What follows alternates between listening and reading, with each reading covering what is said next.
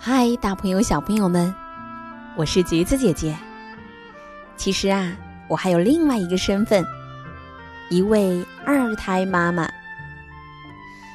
如果有和我一样身份的妈妈们，应该都会知道二胎妈妈的日常，那就是带孩子、拿孩子、做饭、搞卫生，哦，每天都重复同样的事情，有时会让我觉得。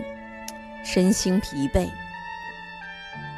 不过，高晓松说过：“生活不止眼前的苟且，还有诗和远方。”当然，远方对于目前的我来说只能向往。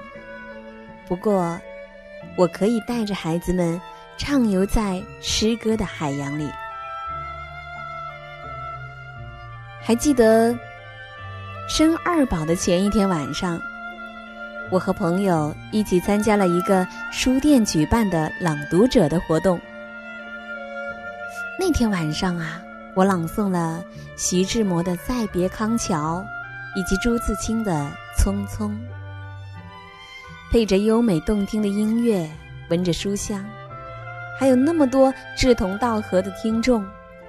朗诵那一刻，我特别享受。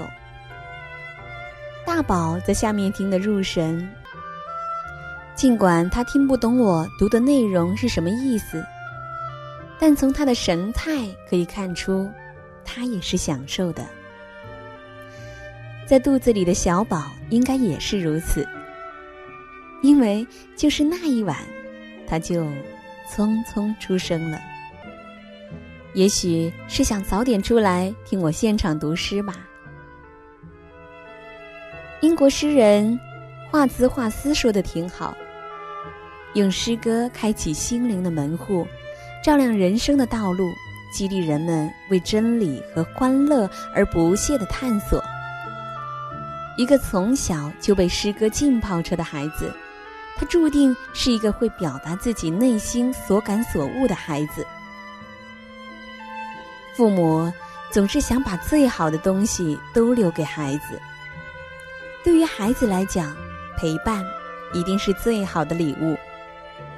所以，我以一个妈妈的身份，提议所有的爸爸妈妈们都参与到微小宝为爱读诗的活动中来。